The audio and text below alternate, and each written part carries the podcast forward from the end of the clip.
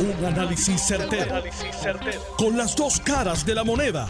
Donde los que saben no tienen miedo a venir. tienen miedo a venir. Esto es el podcast de Análisis 630 con Enrique Quique Cruz.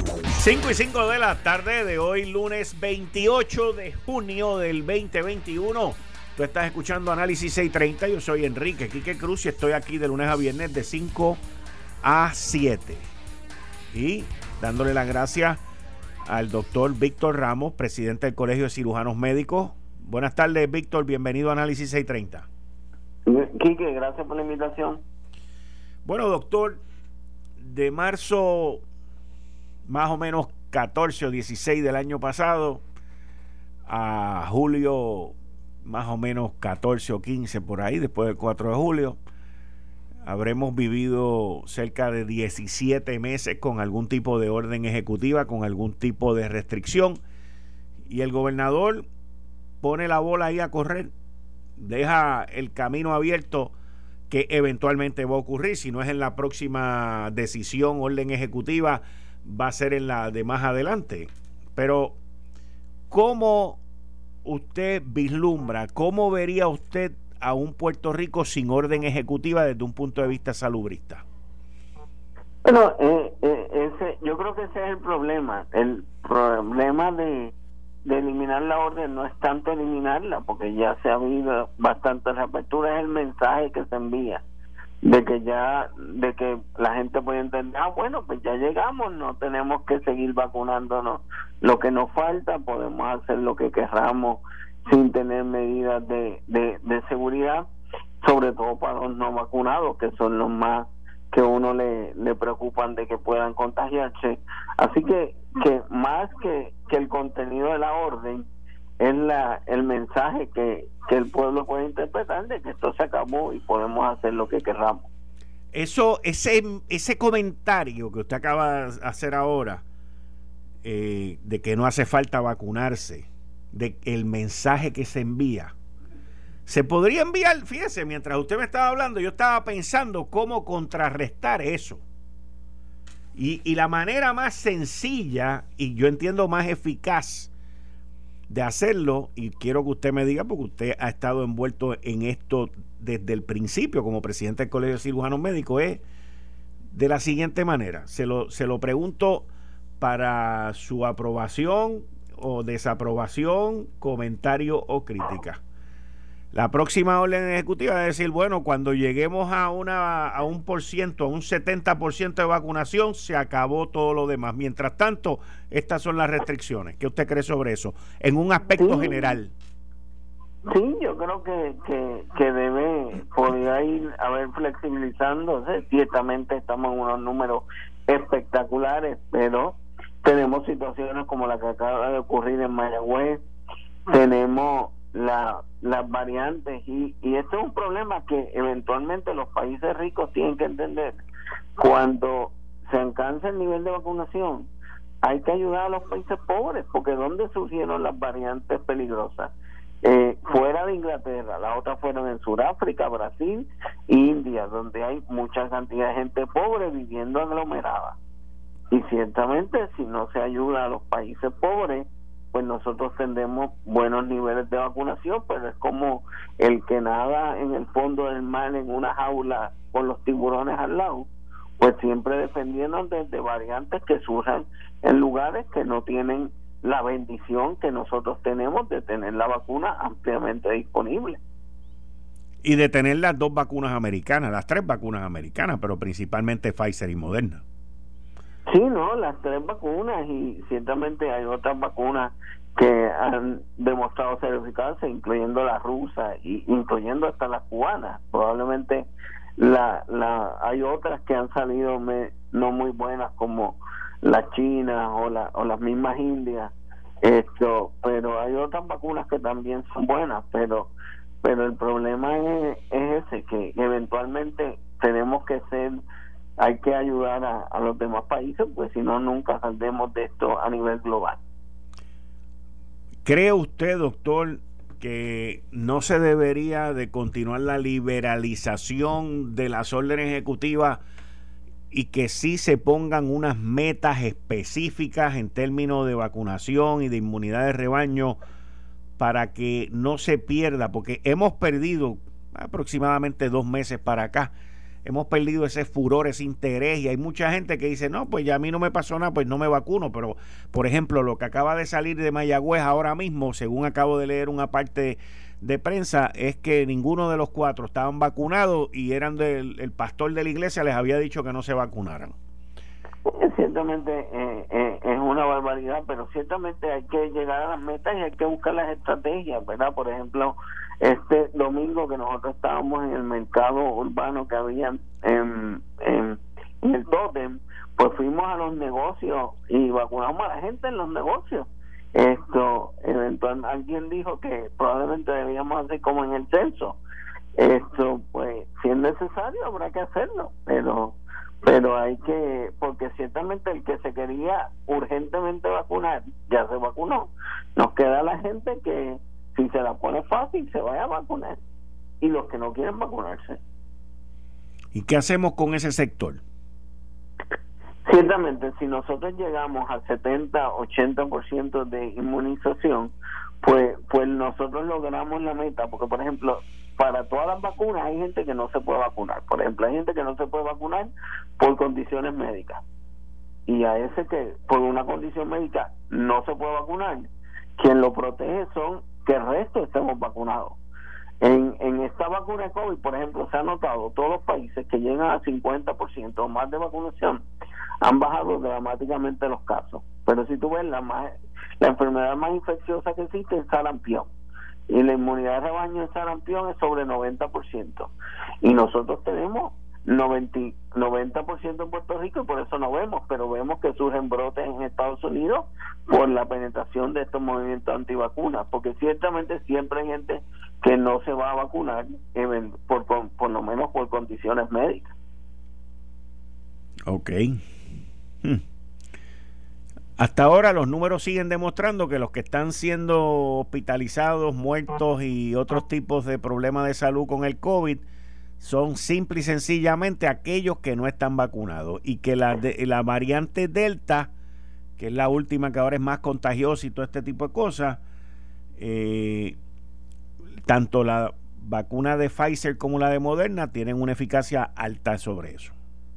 Sí, no, definitivamente, incluso fuera de los que no se han vacunado, la gente que se ha vacunado y ha tenido enfermedad severa o ha fallecido, han sido gente que han estado bien vulnerables por, otras condiciones que tienen. Así que ciertamente no es que la vacuna sea eficaz, sino que, que, que ciertamente tenían otras condiciones.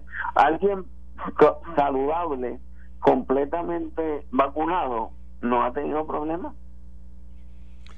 Doctor Víctor Ramos, presidente del Colegio Cirujano, muchas gracias por estar aquí en Análisis 630. Siempre. Bien.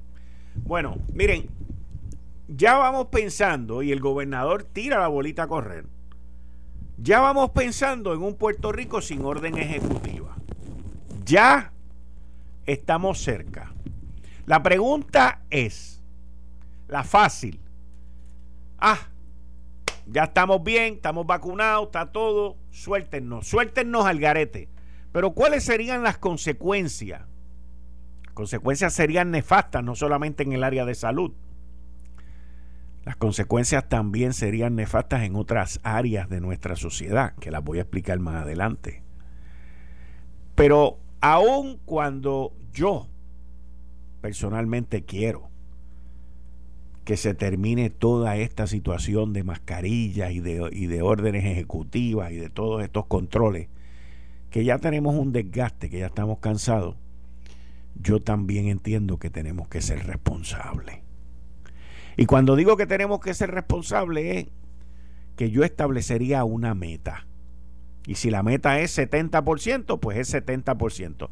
Que, by the way, el 70% de la vacunación o de inmunidad de rebaño es el número más bajito, debería ser más alto. Pero eso es lo que se conoce como MAP, que en inglés es Minimum Acceptable Performance.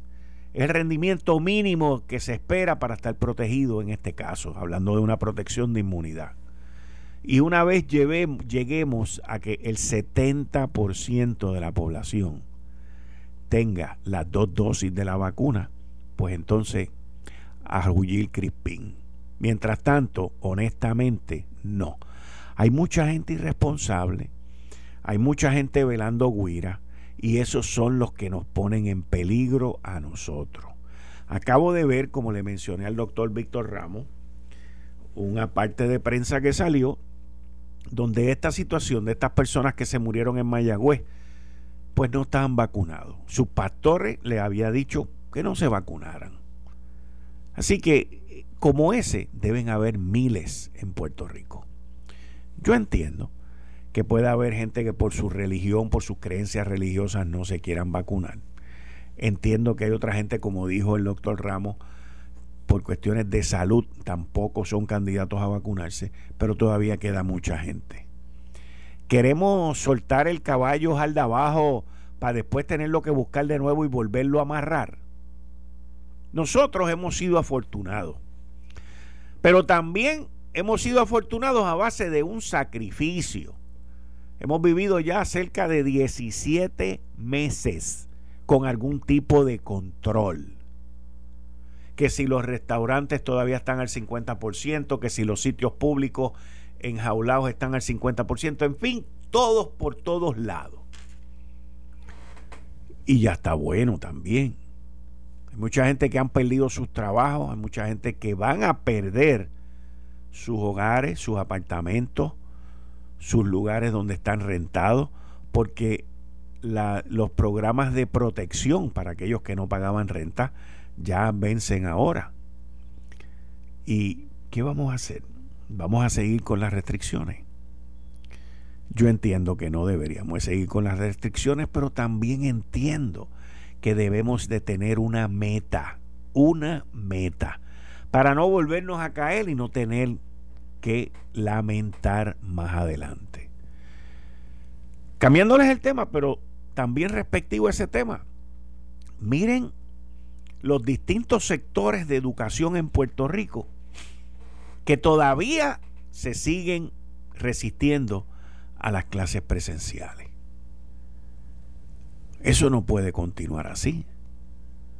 Los maestros fueron uno de los primeros, de los primeros sectores ordenados a vacunar por el gobierno.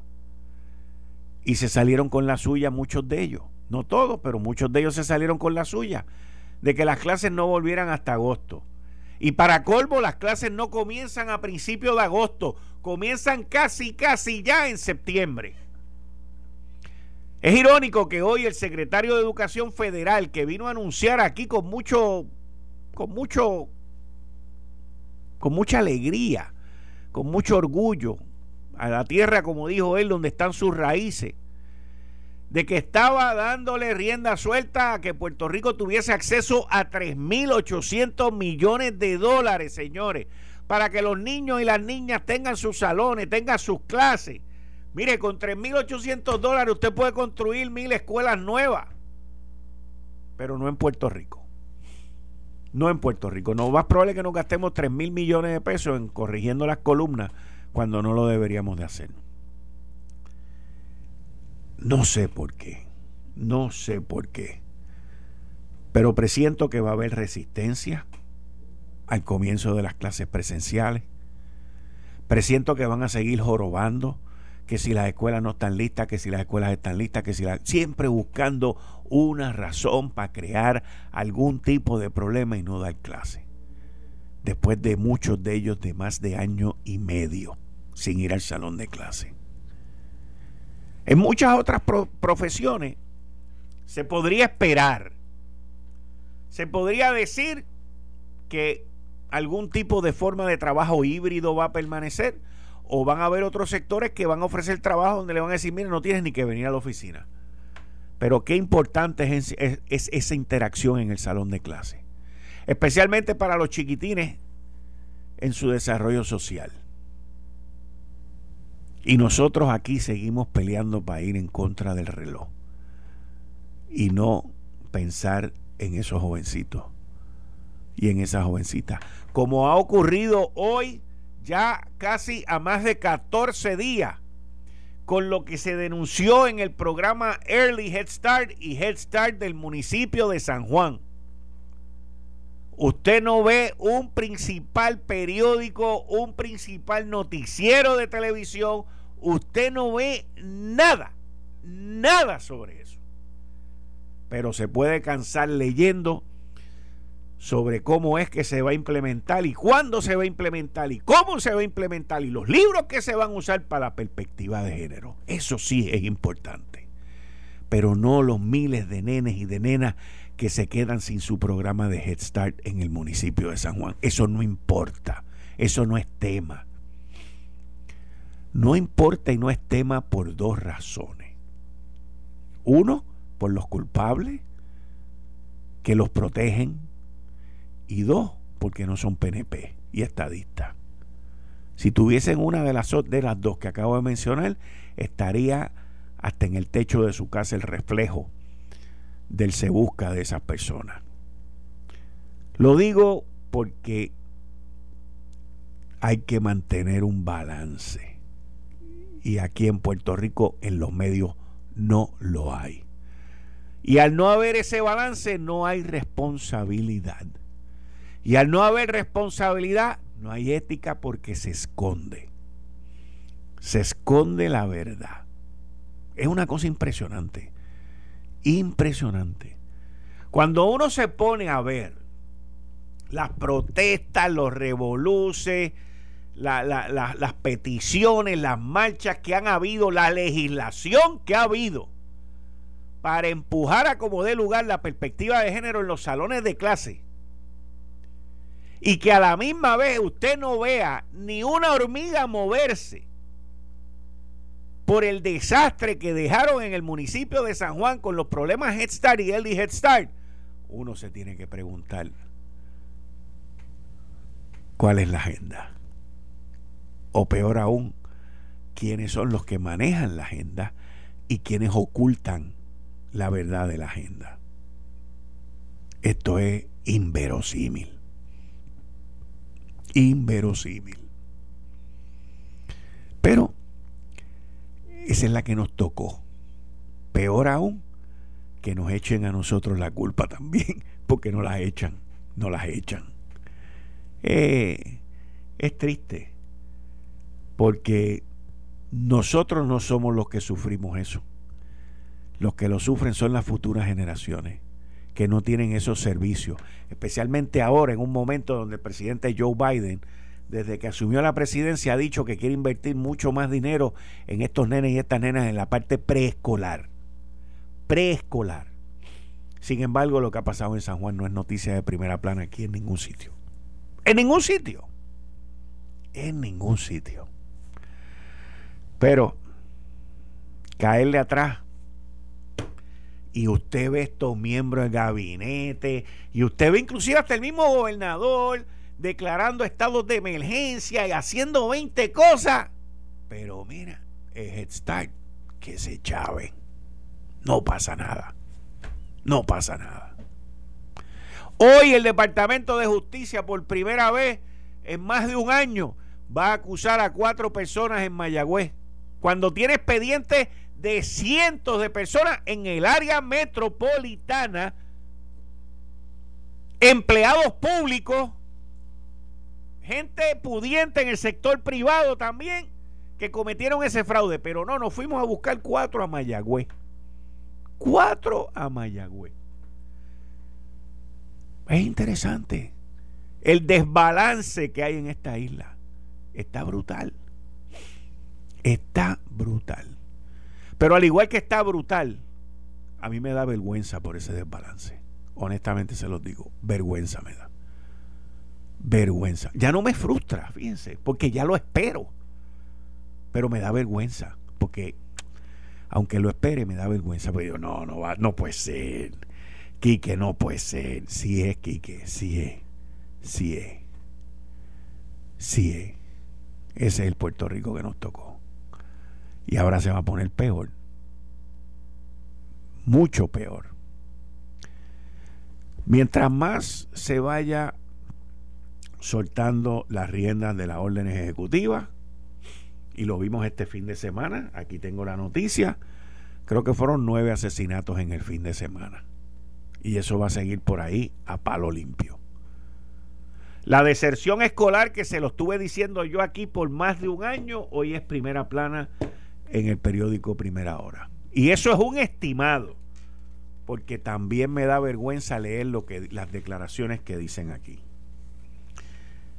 Hay un funcionario que dice, y cito, escuche esto, porque estas son unas palabras bien profundas, y no estoy siendo cínico.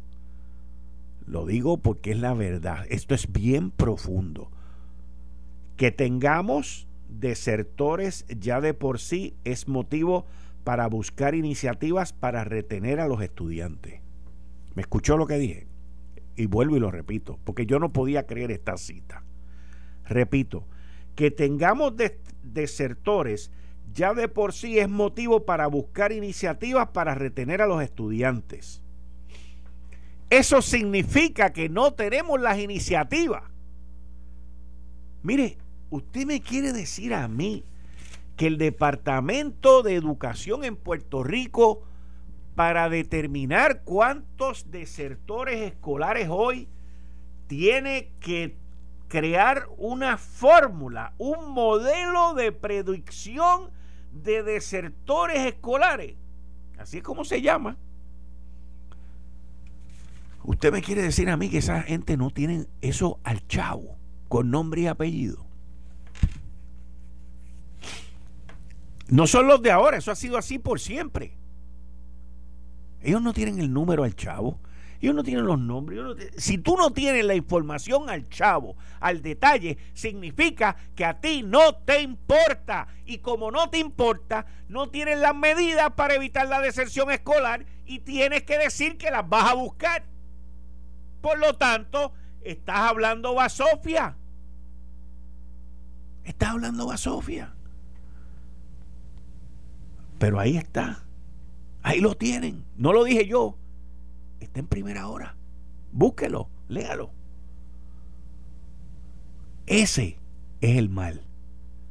La deserción es el resultado del mal. Eh, estás escuchando el podcast de Noti1.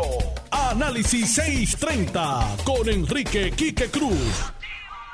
5 y 33 de la tarde de hoy, lunes 28 de junio del 2021. Tú estás escuchando Análisis 630. Yo soy Enrique Quique Cruz y estoy aquí de lunes a viernes de 5 a 7. Me puedes escuchar también por la banda FM a través del 94.3 FM en tu radio en el área metro por el 94.3 FM en el área oeste por el 99.9 FM en tu radio. Mira, si buscas gasolina premium de calidad, Golf te trae grandes noticias, porque ahora la gasolina Golf Premium Ultra Plus tiene 93 octanos, así como le escucha, 93 octanos para darte mayor rendimiento y millaje por tu dinero. La gasolina Golf Premium 93 octanos tiene poderosos aditivos para mantener tu motor limpiecito y en óptimas condiciones. No pagues de más por la calidad premium. Para mayor rendimiento y calidad, vaya bien, vaya la segura con la gasolina Ultra Plus Premium 93 octanos de Golf. Como todos los lunes con el ex presidente de la Cámara de Representantes, Ronaldo Jarabo. Buenas tardes, Ronnie. Bienvenido, como siempre, todos los lunes Análisis 630. Buenas tardes, Quique. Un placer, como siempre, estar contigo y los oyentes de Análisis 630. Bueno, Ronnie, el próximo miércoles 30 de junio se cumplen cinco años de la aprobación de la legislación que en el último día, en el último minuto, que nos trajo la ley promesa en la administración de Barack Obama. Con apoyo bipartito, porque aquí estuvieron los dos. ¿Cuál tú crees que han sido los principales aciertos y los principales desaciertos de esta ley ya implementada cinco años más tarde? Bueno, lo primero que hay que decir de esa ley es que constituye un retroceso político grave para Puerto Rico que abrió la puerta no solo al, a la afirmación de los poderes plenarios del Congreso bajo la cláusula territorial, sino a la pérdida de el gobierno propio que se había ganado en una en un proceso evolutivo que nos llevó a través de la ley Jones y de y de la ley del gobernador electivo y de la ley 600 y de la constitución. Eh, y ahora pues realmente la nueva constitución es el plan fiscal. Eso es lo que es intocable. Eh, trajo una cosa buena que es la razón por la que obtuvo ese respaldo al que tú aludes respaldo del comisionado residente Pierre Luisi y del gobernador Alejandro García Padilla. Y fue la paralización de los casos en contra de Puerto Rico por los acreedores y la posibilidad de reestructurar la deuda como si tuviésemos la protección de la ley de quiebra federal que la habíamos perdido en el año 84 y una vez que se declaró inconstitucional por la aplicación de la doctrina del campo ocupado, eh, la ley aquella que llamaron la ley de quiebra criolla o la ley criolla de quiebras, eh, no había manera alguna de reorganizar y renegociar la deuda. Y la ley promesa permitió eh, precisamente la protección contra los acreedores y la reestructuración de la deuda. Eh, la labor de la Junta, eso es otra cosa. Yo creo que, que la Junta ha tenido una política de austeridad muy fuerte que ha arrastrado los pies en cuanto a la propia reestructuración de la deuda, que ha arrastrado los pies en cuanto a su otra responsabilidad de lograr la estabilidad económica de Puerto Rico, que no se ven logros concretos eh, que uno pueda identificar eh, como logros de la Junta propiamente, que ha gastado mucho, mucho, mucho dinero del pueblo de Puerto Rico y sus logros en comparación a ese gasto pues no son proporcionales. Y últimamente, pues lo, lo que era insólito, inaudito para mí, que se planteara la directora ejecutiva Natalia Yaresco, que de Puerto Rico eh, no tenía la capacidad de absorber esas nuevas asignaciones presupuestarias federales eh, de la paridad que se había propuesto por el presidente Biden y queda respaldada por los dos partidos políticos principales de Puerto Rico. Eh, ella afirmó allá en Washington que, que Puerto Rico no tenía la capacidad para manejar esa cantidad adicionales de fondos. Durante el fin de semana, eh, increíblemente, gracias a Dios, pues la, la señora Yaresco modificó esa posición y por lo menos en cuanto al programa de Medicaid, del cual depende la reforma del gobierno, ¿no? El plan, el plan de salud del gobierno, eh, respaldó la paridad en cuanto a eso. Yo no sé en cuanto a los otros programas si también la va a respaldar o no. Eh, pero en ese en ese resumen así apretado, eh, porque entiendo que no tenemos mucho tiempo hoy, eh, creo que pues, son mixtos los logros y fracasos de, de la Junta y, y de la ley promesa. Siempre recuerdo que antes de que se lograse lo que tú llamas el respaldo bipartita, eh, el primero que protestó por la pérdida de autonomía y gobierno propio no fue un autonomista, sino que fue un estadista fue el comisionado residente Pedro Pierluisi quien primero protestó por las pérdidas en gobierno propio que vendrían a raíz de la aprobación de esta idea de la Junta de Control Fiscal. Pero la Junta de Control Fiscal, idea sembrada en el Congreso por los representantes de los bonistas, era el precio que había que pagar, el salvoconducto, para conseguir la protección y defendernos de los acreedores, paralizar cualquier acción judicial en contra de Puerto Rico y sus cuentas y su patrimonio, y para tener algún sistema de reestructurar la deuda, o sea, de renegociar los términos de la deuda excesivamente alta que tenía Puerto Rico y que tiene todavía. Así que hay logros y hay fracasos, resultados mixtos, emociones mixtas, y debería ser una obligación ética del gobierno y, de, y de la legislatura hacer todo lo posible para alcanzar entendidos y consensos que permitan que se apruebe el primer presupuesto balanceado de los cuatro consecutivos que exige la ley, entre otras cosas que exigen, como condiciones a que se vaya la Junta y a que recuperemos la normalidad constitucional y política del país. Así que pues no es un aniversario muy placentero que conmemorar, pero ahí vamos, hay que seguir empujando el planeta.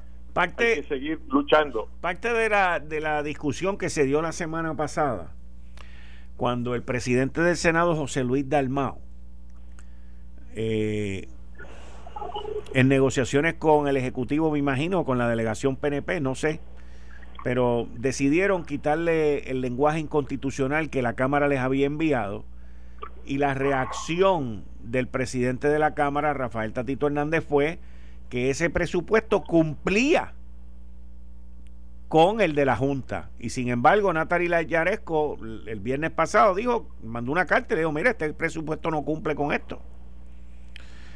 Eh, por, ¿por, qué, por, qué, ¿Por qué de momento, Ronnie, y aquí es donde yo quiero la, parte tuya política. ¿Por qué de momento eh, para la delegación popular es una prioridad el allanarse con la Junta? Bueno, aquí, ¿qué vino primero, la gallina o el huevo? Exacto. Eh, la estrategia legislativa de no tratar de imponerle a la Junta un presupuesto que fuera más allá del tope propuesto por esa entidad que como tú sabes tiene poderes amplísimos en el asunto presupuestario y no hay manera bajo el régimen de promesa de tú derrotar la Junta en los asuntos presupuestarios. En el pasado eh, tanto la rama ejecutiva como la legislativa trataron de alterar el tope eh, que ponía la Junta para la cantidad total del presupuesto. Y eso fracasó y terminamos sin aprobar un presupuesto y la Junta imponiendo el suyo, que como tú sabes, la ley promesa designa el presupuesto que aprueba la legislatura y firma el gobernador como el presupuesto propuesto. Y el presupuesto real es el presupuesto que certifica la Junta. Esa es la realidad. Esa es una nueva un nuevo ordenamiento constitucional. Eso no es lo que dice la Constitución de Puerto Rico ni las leyes, ¿verdad? Eh, ese es el régimen de promesa. Así que la legislatura piensa que si acepta el tope que propone la Junta, será más fácil influir para incluir prioridades de la legislatura en ese documento. Ya el presupuesto de Pierluisi estaba muerto. El que propuso él originalmente a la Junta, que tenía 700 millones de dólares por encima del tope de la Junta, y luego el que propuso en el discurso que solamente tenía 233 millones por encima del de la Junta, había sido fusilado. Natalia Yaresco había dicho que no cumplía y por lo tanto fuera. Ahora, una parte importantísima en el que la Cámara y su presidente esperaban lograr era restaurar lo que realmente pues es teoría constitucional pura las asignaciones legislativas tienen fuerza de ley y solamente pueden ser cambiados por otra ley lo que quiere decir que cuando se aprueba el presupuesto por ley y lo firma el gobernador y se le asigna a tal agencia o a tal departamento X cantidad y a otro departamento X cantidad, eso solamente se puede cambiar por ley. Esa es la teoría constitucional pura. Ahora, como término de gobernanza práctica, surgen situaciones donde si el Ejecutivo tiene la facultad ejecutiva de hacer cambios en esas partidas, hacer una transferencia de una cantidad asignada a una agencia para otra agencia que, lo necesita más o con mayor urgencia, pues eso ayuda a la flexibilidad del gobierno. Y este es un debate viejo, porque este debate se dio en el primer gobierno de Hernández Colón. Y hubo una ley de transferencias presupuestarias que fue entonces impugnada como inconstitucional por el PNP, que era minoría y oposición política.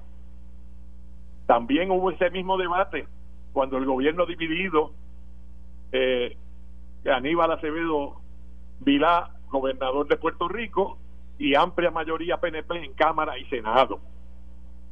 entonces, cuando por ley se le delega al gobernador la Asamblea Legislativa del PNP le delega por ley esa facultad, pues obviamente el gobernador Pierluisi no quiere renunciar a esa facultad y está dispuesto a vetar el presupuesto si le incluyen lenguaje restrictivo a esos efectos. Como la Junta entiende que para aprobar cualquier asignación tiene que tener la aprobación de ellos, pues resulta un poco irrelevante el debate. Pero dentro de la negociación entre legislatura y junta eh, surge la alternativa de que la junta objete ese lenguaje restrictivo y así ha ocurrido, así está en la carta de Yaresco, que eso viola eh, el plan de la junta, eh, pero en la carta de Yaresco, que bajo la ley promesa es una notificación de violación del plan fiscal, van otras cosas otras cosas que no se esperaban. Eh, y fue la objeción a partidas de asignaciones que se entendía que había un acuerdo sobre eso, un visto bueno. Eh, entonces, en algunas de esas asignaciones se rechazan de plano, otras se modifican, otras se condicionan. Eh, y para colmo de males, al final le, le ofrece a la legislatura eh, aprobar las partidas que tienen que ver con una asignación mayor a la legislatura para poder pagar las liquidaciones de los empleados eh, de la anterior mayoría PNP que, que, cesaron aquí en la legislatura para poder arreglar el techo, para poder este, pagar las deudas de luz y agua. ¿Estaría dispuesta la Junta a aprobar eso si la legislatura aprueba las condiciones que ha puesto la Junta sobre las demás cosas. Yo pienso que ya se ha salvado el obstáculo de, pero no, no he sido notificado oficialmente, ¿verdad? De la objeción de la Cámara sobre el lenguaje, el a las facultades del gobernador, las que tiene actualmente delegadas por ley eh, y que están refinando un informe del comité de conferencia que pueda ser aprobada hoy, porque hoy es la fecha límite que, que la Junta ha puesto, ¿verdad? Día 28. Eh, y quizás ese presupuesto, así aprobado, lo puede firmar el gobernador y convertirse en un presupuesto balanceado de Puerto Rico. Eso sería un logro.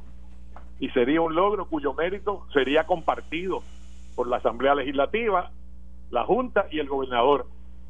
Pues si no se ponen de acuerdo, estas tres entidades, pues no vamos a echar para adelante y nos vamos a quedar en el atolladero discutiendo las mismas cosas todos los días.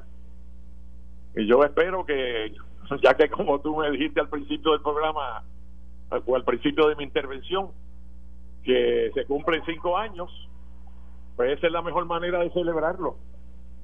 Se cumplen cinco años y nos hemos puesto de acuerdo en aprobar un presupuesto balanceado, eh, manteniendo las facultades de flexibilidad eh, del gobernador que se le han delegado por ley, a la misma vez haciéndole justicia a la Asamblea Legislativa, que se le ha recortado muchísimo durante los pasados años de su presupuesto, restaurándole parte de eso para darle mayor solvencia, mayor flexibilidad en cumplir sus compromisos y también atendiendo algunas prioridades compartidas por el gobernador y la Asamblea Legislativa. Si la Junta hace eso y le da el visto bueno, pues cerrará con broche de oro este primer periodo de cinco años con un logro real de un presupuesto balanceado. Ojalá que así sea.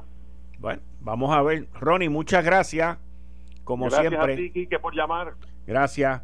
Todos los lunes aquí a las 5 y 30 de la tarde con el expresidente de la Cámara, Ronnie Jarab.